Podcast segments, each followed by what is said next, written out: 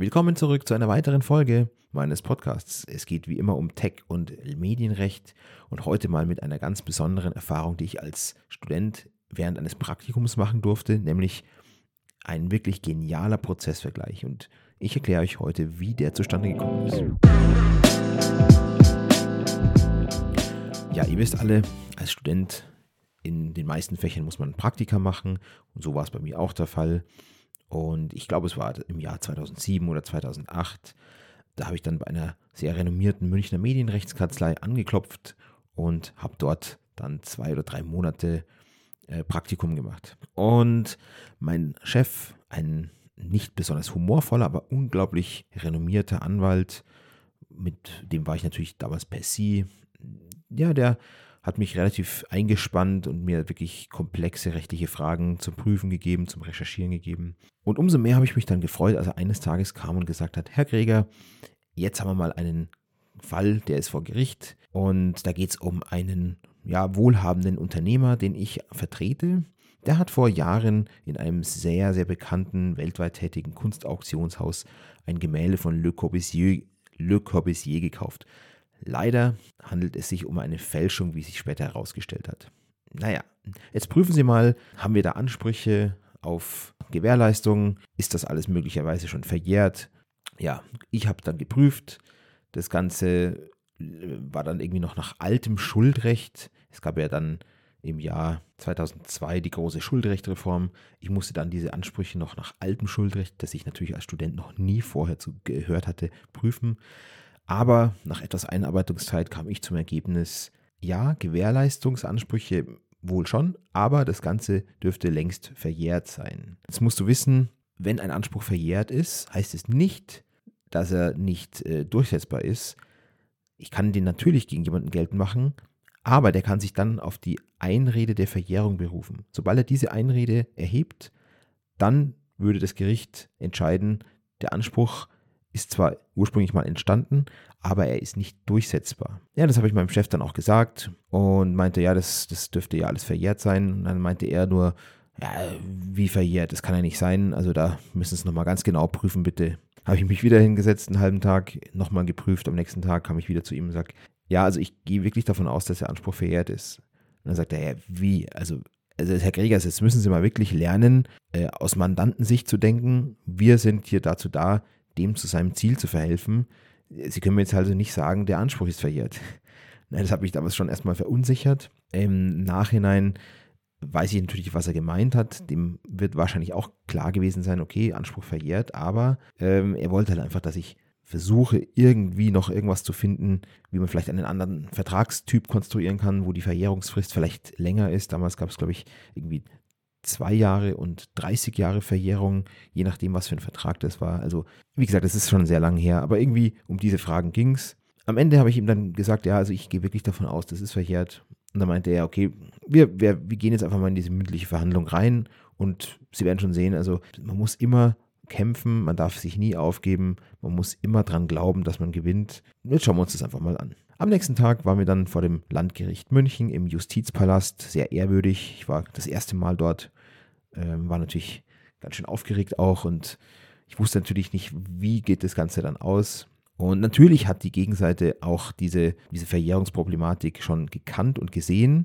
und haben auch gesagt, ja, also wir haben jetzt eigentlich vor, die Einrede der Verjährung zu erheben. Und dann meinte irgendwann mein Chef zu dem Geschäftsführer von diesem Auktionshaus, guter Mann, schauen Sie, Sie können schon die Einrede der Verjährung erheben. Aber wie schaut das eigentlich aus, wenn ein Auktionshaus von Ihrem Format eine Fälschung verkauft und dann die Einrede der Verjährung erhebt und dann einen Prozess nur gewinnt, weil der vielleicht, weil vielleicht der Anspruch verjährt ist? Schauen Sie mal, und dann hat er auf mich gezeigt. Da sitzt ja die Öffentlichkeit. Sowas, das spricht sich doch herum. Das kann, also das kann doch auch nicht in ihrem Sinn sein. Und irgendwie wurde dann auf einmal der Geschäftsführer von diesem Auktionshaus, also von der Beklagten, der wurde dann ganz ruhig und ganz still und hat nachgedacht und hat dann gesagt, ja, so. Hm. Und dann meinte mein Chef, wollen wir mal kurz rausgehen und einfach mal kurz reden, ohne Richter. Ja, dann sind wir alle rausgegangen, natürlich ohne, ohne das Gericht, also ohne die drei Richter. Und ja, dann wurde diskutiert, ein paar Vorschläge gebracht, verhandelt, Was genau besprochen wurde, weiß ich nicht mehr, das ist schon lang her. Aber am Ende wurde dann, das hat auch nicht lange gedauert, fünf Minuten oder sechs Minuten und am Ende hatte man einen Deal. Und ich war, also ich war total erstaunt. Mein Chef hatte da wirklich einen Deal rausverhandeln können, aus einer schier aussichts, aussichtslosen Lage. Und der Deal sah dann natürlich nicht so aus, dass der Käufer, also der Mandant, seinen Kaufpreis wieder zurückerstattet bekommt. Das natürlich nicht, aber der Deal war, dass der Mandant bei zukünftigen Käufen in diesem Auktionshaus erhebliche Rabatte bekommt. Und zwar bis zu der Höhe des Kaufpreises. Also wenn er ganz, wenn er einige Gemälde oder Kunstgegenstände kauft, kann er so viel Rabatt bekommen, bis er am Ende ähm, quasi seinen gezahlten Kaufpreis für die Fälschung wieder drin hat. Man muss dazu sagen, dieser Mandant, der war sehr, sehr wohlhabend. Also das, das war ein Unternehmer, der hatte wirklich sehr viel Geld, war Kunstsammler. Das heißt, die Wahrscheinlichkeit war natürlich auch da, dass der in Zukunft wieder äh, Kunst kauft. Und das Ganze war natürlich dann eine Win-Win-Situation, weil zum einen haben wir einen schier aussichtslosen Streit dann doch noch irgendwie gedreht. Zwar nicht die Summe einfach bezahlt bekommen, aber immerhin noch einen ganz guten Deal gemacht. Auf der anderen Seite war es aber auch für das Auktionshaus nicht schlecht. Ich meine, das hätte zwar, hätte es die Einrede der Verjährung erhoben, hätte es zwar den Prozess gewonnen und hätte nichts zahlen müssen, hätte aber auch den Mandanten als Kunden verloren und möglicherweise noch schlechte Publicity gehabt, weil sowas spricht sich tatsächlich rum. Und der Geschäftsführer von diesem Auktionshaus, das hat man gemerkt, das war dem auch unangenehm. Ja. Und so hatte das Auktionshaus erstmal keinen Einmalbetrag zu zahlen, aber bei künftigen Käufen Rabatte zu geben. Das heißt, die haben den Mandanten sehr wahrscheinlich weiterhin als Kunden. Das ist ja eigentlich nur für beide gut. Das heißt, beide haben ihr Gesicht gewahrt, beide profitieren davon ich war also wirklich super erstaunt. Es war eine meiner ersten Gerichtsverhandlungen, die ich so miterlebt habe und mit welcher Souveränität mein damaliger Chef da reingegangen ist, trotz dieser schlechten rechtlichen Situation, das war genial. Das Learning daraus ist, das Gesetz hilft nicht zwingend zu sinnvollen und effizienten Ergebnissen. Das Gesetz gibt uns einen gewissen Rahmen, man kann sich aber auch bewusst außerhalb des Rahmens bewegen also man darf natürlich nicht gegen Gesetze verstoßen, aber nur weil das Gesetz einen Anspruch gibt, muss man den nicht einfordern. Nur weil das Gesetz eine Einrede gibt, wie die Verjährung, muss man sie nicht ziehen, diese, diesen Joker, ja.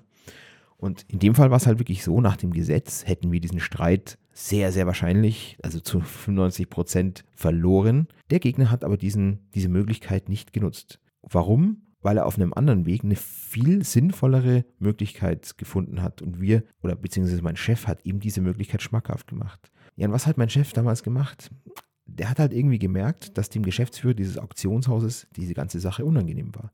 Klar, die haben die Fälschung natürlich nicht mutwillig verkauft. Das hat sich ja erst später herausgestellt. Aber natürlich ist das unangenehm. Und als er dann gesagt hat, wie sieht denn das aus, wenn sie dann die Einrede der Verjährung ziehen oder erheben, ja, dann hat man irgendwie gemerkt, es war dem Geschäftsführer unangenehm. Der hat sich dann richtig schlecht gefühlt und hatte fast schon ein schlechtes Gewissen. Und diese Emotionen zu triggern das war wirklich geschickt. Und erst das hat eigentlich dazu geführt, dass die Parteien dann überhaupt an den Verhandlungstisch gegangen sind. Weil natürlich gab es schon Vorkorrespondenz. Es gab außergerichtliche Korrespondenz, bevor überhaupt die Klage erhoben wurde. Es gab dann die Schriftsätze. Aber da war noch nicht irgendwie in Aussicht, dass man sich da gütlich einigen kann. Und dann vor Gericht, als die Parteien dann wirklich sich gegenüber saßen, hat man gemerkt, okay, da gibt es auch Ängste bei diesem Auktionshaus. Obwohl die rechtlich so eine gute Position haben, ist ihnen die Sache irgendwie unangenehm. Und genau hier zu diesen Painpoint zu triggern, war super schlau und das hat eben zu einem guten Verhandlungsergebnis geführt. Ich war schwer beeindruckt. Für mich war das was ganz Neues, weil als Student, da muss man den Gutachtenstil pflegen. Ja? Das heißt, ich prüfe ein, eine rechtliche Ausgangsfrage erstmal nach allen erdenklichen und vertretbaren Gesichtspunkten, prüfe die so durch und am Ende entscheide ich mich dann für die rechtlich sauberste Lösung.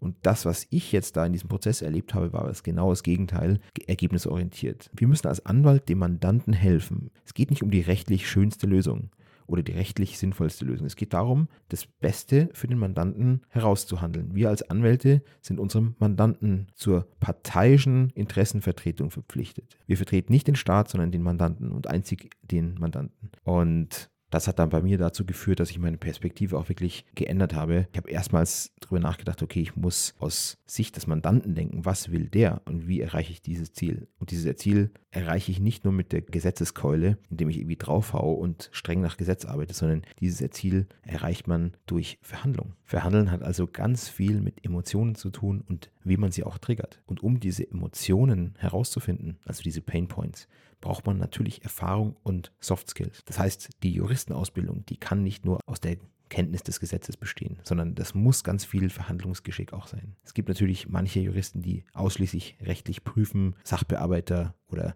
Mitarbeiter in Behörden, die wirklich nur rechtlich arbeiten. Sobald ich als Anwalt tätig bin und Interessen vertrete, da ist Verhandeln ein wichtiger Teil meines Werkzeugkoffers ja, wie du siehst, die schönsten Geschichten schreibt auch wirklich das Leben und diese wahre Geschichte hat bei mir so einen richtigen Impact hinterlassen, war für mich ein Schlüsselmoment in meiner Ausbildung. Da habe ich zum ersten Mal gesehen, welche Macht eigentlich das Verhandeln hat.